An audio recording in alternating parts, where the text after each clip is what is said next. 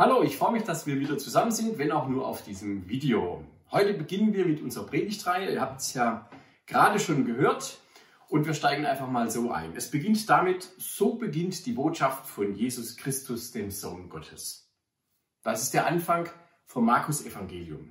Und mit einem solch verheißungsvollen Satz beginnt er und wenn man so anfängt, hat man ja den Eindruck, oh, da kommt ja noch was nach. Sind wir mal gespannt. Vielleicht nehmt ihr jetzt einfach einen Kaffee oder einen Tee, lehnt euch gemütlich in eurem Sessel zurück, macht es euch bequem. So beginnt die gute Botschaft von Jesus Christus, dem Sohn Gottes. Mir fällt da auch noch ein anderer Anfang ein. Man könnte zum Beispiel sagen, ähm, alles fing damit an, dass. Also ich habe so ein paar Bücher, Romane dann, ich finde, das klingt total spannend am Anfang. Alles fing damit an, dass da kommt was, da wird es spannend, da wird sich irgendwas ereignen. Was passiert denn als nächstes? Ich probiere es heute mal so. Beginnen wir doch mal mit einem Rätsel. Alles fing damit an, dass ein Mann mit einem Päckchen auf dem Rücken auf den Marktplatz eines Dorfes kam. Als er dort ankommt, verstirbt er. Hier also ist das Dorf. Ihr seht die Häuser, wie sie sich so schön umeinander scharen. In der Mitte ist ein Dorfplatz, ein Marktplatz, das Zentrum. Damit man das auch richtig erkennt, gibt es da einen schönen Dorfbrunnen. Und schließlich, wie in dieser Rätselgeschichte zu hören, kommt dieser Mann mit dem Päckchen und stirbt in dem Moment, wo er im Dorf ankommt. Aus. Ende. Und zwar nicht nur für den Mann.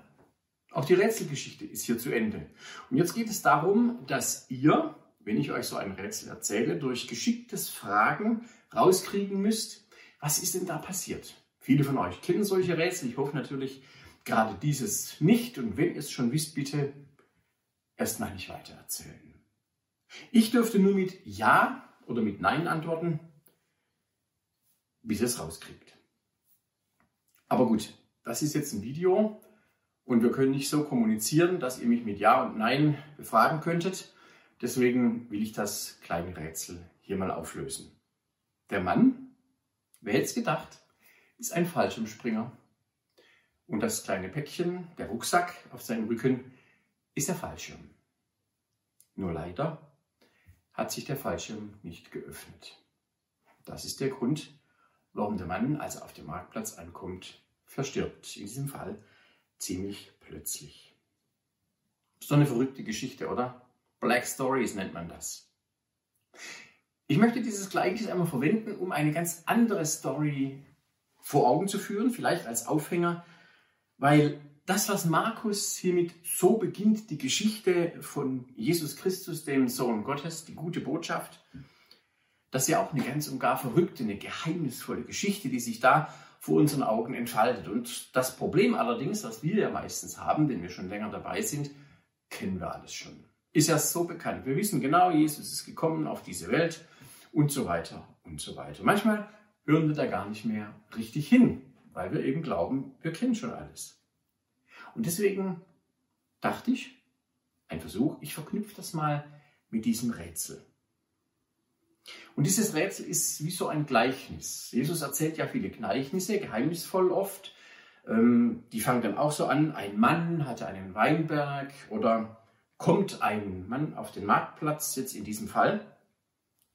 Und bei einem Gleichnis passen ja auch nicht alle Bilder und Vergleiche auf den einen Punkt, auf den dieses Gleichnis ja nachher hinzielt. Und dieses gilt es zu klären. Worauf will ich damit hinaus mit dieser Rätselgeschichte. Dass da einer kommt, so wie Markus das sagt, das ist den Menschen zu seiner Zeit schon lange Jahrhunderte bekannt. Da soll einer kommen, der Messias, der Erlöser. Und das war schon im Alten Testament, schon zur Zeit von Maleachi, 400 Jahre vorher, war das ganz klar. Malachi wird zitiert, hier jetzt direkt in Vers 2, siehe, ich sende meinen Boten vor dir her, er wird dir den Weg bereiten. Aber auch Malachi zitiert nur einen schon wesentlich älteren Propheten, den Jesaja.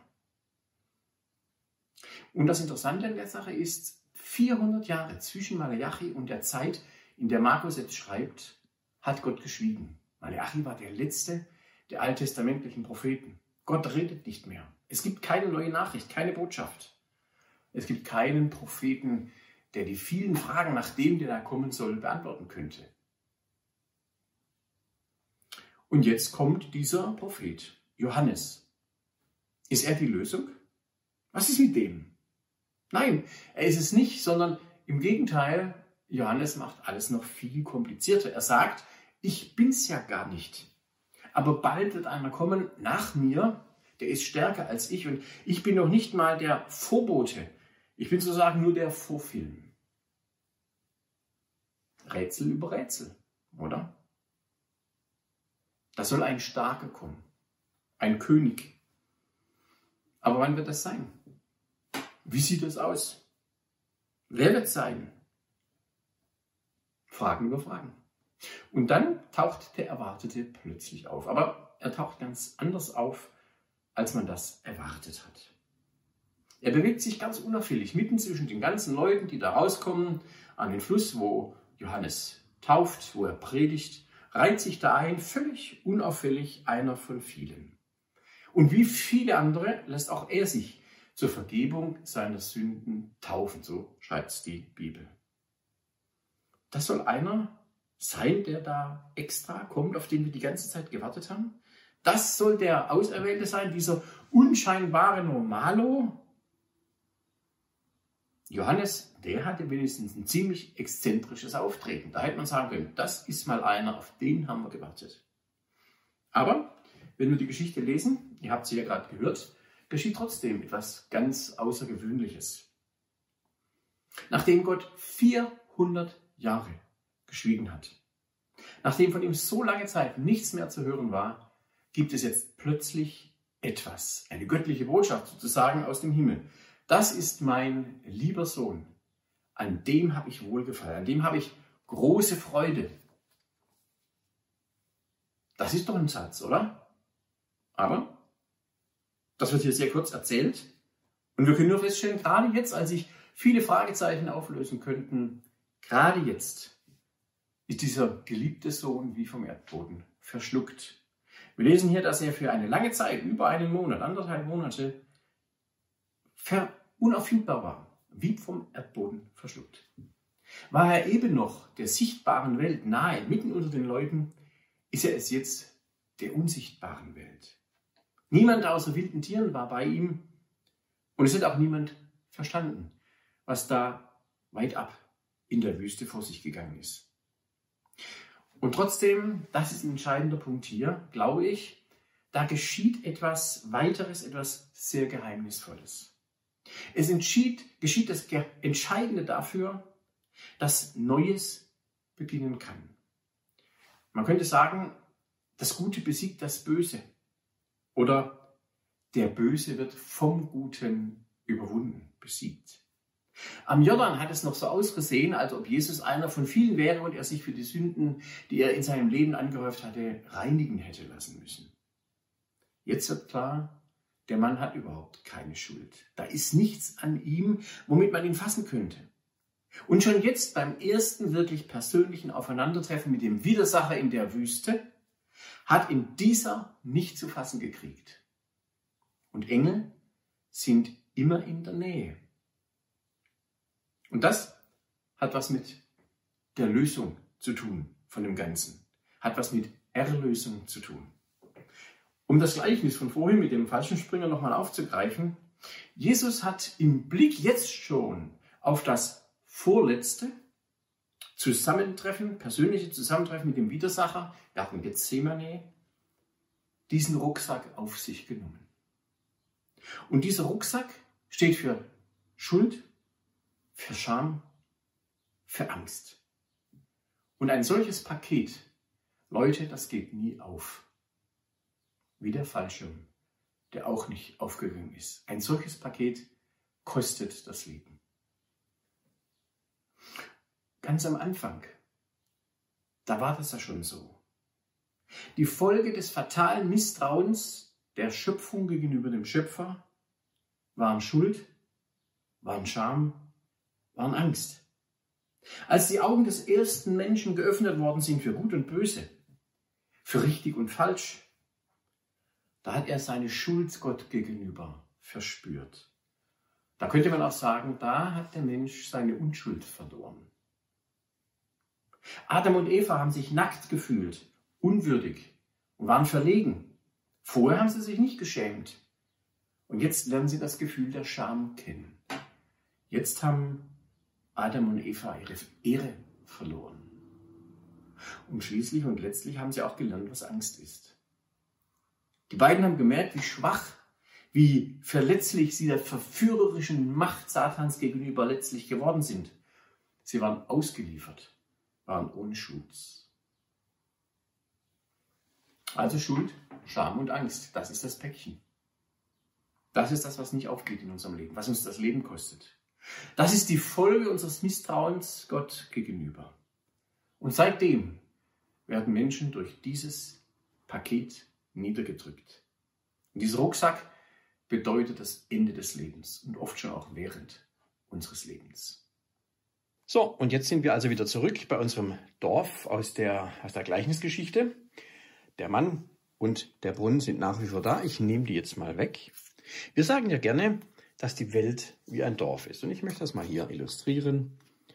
Voilà. Und ihr seht unterschiedliche Häuser auf der ganzen Welt. Und so leben die Menschen. Aber was sie alle einsam und gemeinsam haben, ist, dass dieses Paket, dieser Rucksack aus Schuld und Scham und Angst ausnahmslos alle Bewohner dieses Planeten, den Gott liebt, betrifft. Und es gibt nur eine Lösung. Auch Gott musste durch seinen Sohn, durch Jesus, in diesem Dorf landen. Und das hat er getan und das ist ihm ziemlich hart gefallen. Er ist, man könnte sagen, hart aufgeschlagen. Und auch ihn hat dieses Päckchen, das ja eigentlich unser Päckchen ist, das Leben gekostet. Im Römerbrief heißt es mal, der Lohn der Sünde ist der Tod. Das unverdiente Geschenk Gottes ist dagegen das ewige Leben durch Jesus Christus, unseren Herrn. Und das ist ja genau der Punkt. Jesus war derjenige, der schon bei seiner ersten richtigen Auseinandersetzung mit dem Widersacher in der Wüste gesiegt hat. Und auch jetzt bei dieser nächsten Auseinandersetzung war es klar, dieses Päckchen, das er auf dem Rücken trägt, das bindet ihn nicht, das fesselt ihn nicht. Und statt Schuld hat er uns Vergebung gegeben. Statt Scham haben wir Ehre bekommen, Kinder Gottes sein zu dürfen. Und statt Angst bietet er uns Glauben, Liebe und Hoffnung an. Das war unser Rucksack. Und Jesus ist gekommen, damit es nicht für uns das Ende des Lebens bedeutet, sondern der Anfang. Das Markus-Evangelium, der Beginn von etwas ganz Neuem. Markus beschreibt das am Ende seines Abschnitts für heute mit diesen Worten, Vers 15. Jetzt ist die Zeit gekommen, verkündet Jesus. Das Reich Gottes ist nahe.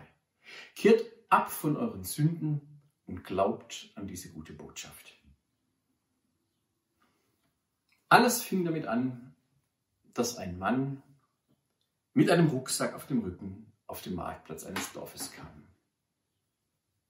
Als er dort eintraf, verstarb er. Es ist und bleibt ein Rätsel mit Jesus. Er kommt auf den Marktplatz dieser Welt und er stirbt, weil die Last und die Schuld, die Angst und die Scham, die er getragen hat, den Tod bringt. Aber das Rätsel geht ja weiter. Es ist noch viel größer. Er ist nicht da tot auf diesem Platz der Welt liegen geblieben. Er ist auferstanden. Er lebt. Und er hat Schuld in Vergebung verwandelt, Scham in Ehre und Angst in Glaube, Hoffnung, Liebe. Jesus kam. Und Jesus kommt auch heute. Neues hat angefangen und ich denke mal, es ist jetzt an uns, das für uns nochmal neu zu hören, das aufzunehmen und zu handeln. Wir bleiben dran. Gott segne euch. Amen.